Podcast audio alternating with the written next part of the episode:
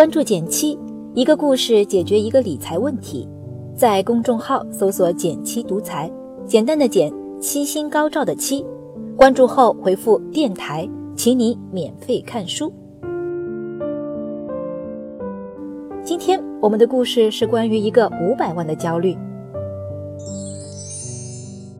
这几天收到一位妈妈的提问，几条长长的消息，大致内容是这样的：减七你好。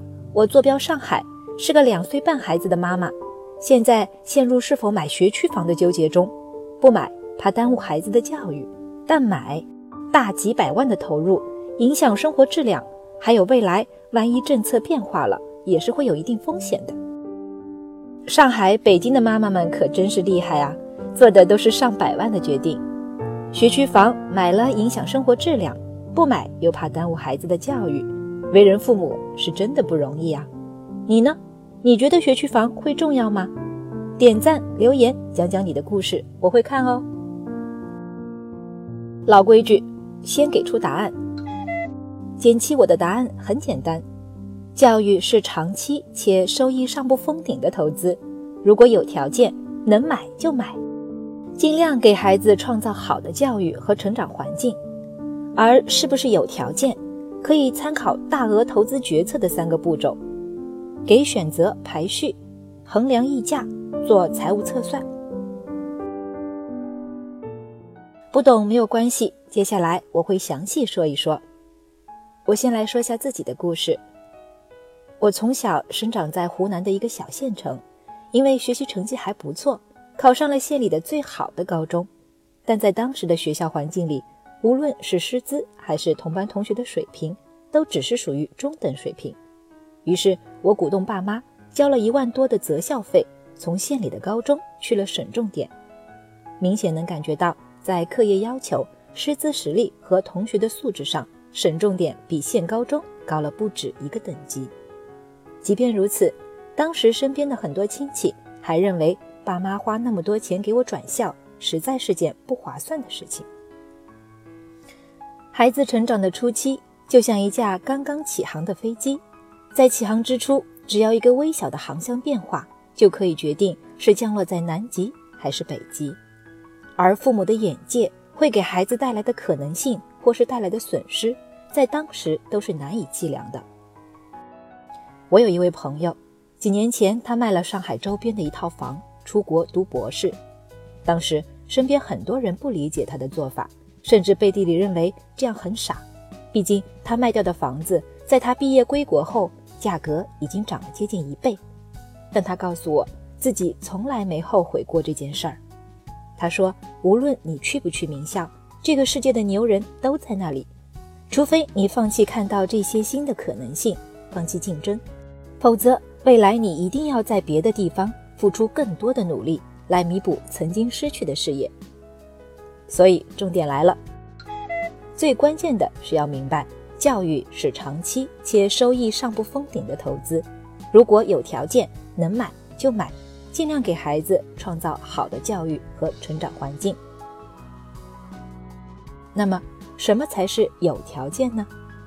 说点实际的个人小建议吧。当然，不仅仅是买学区房，在进行大额投资决策时，这些方法都是可以参考的。可以用以下三个步骤算一算，是不是值得做一次大额投资？给选择排序，衡量溢价，做财务测算。一，给选择排序，根据事先的调研，选出目标学区房范围，按照最优选、次优选，将目标进行排序。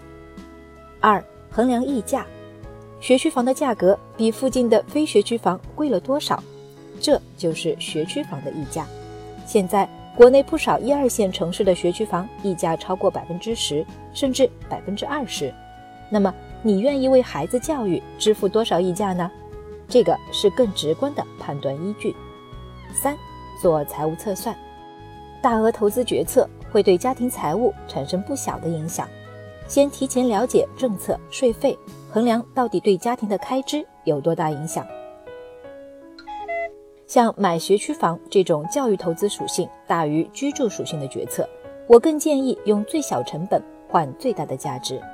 比如选择次优方案，买个相对便宜的小房子，用省下的钱租个更好的房子住，也好过所谓最优选择，让全家人挤在条件不好的学区房里。毕竟，除了房子，给孩子优质的生活，带他去看更大的世界也很重要。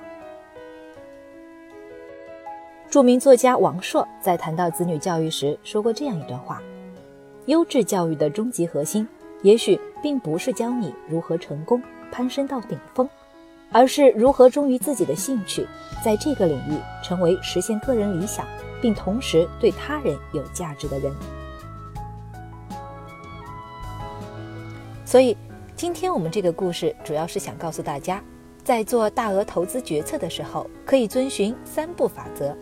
一给选择排序，二衡量溢价，三做财务测算，然后进行判断是不是要这么做。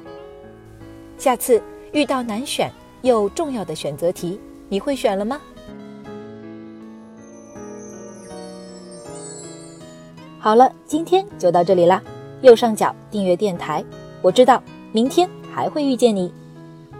微信搜索并关注“减七独裁”。记得回复电台，你真的会变有钱哦。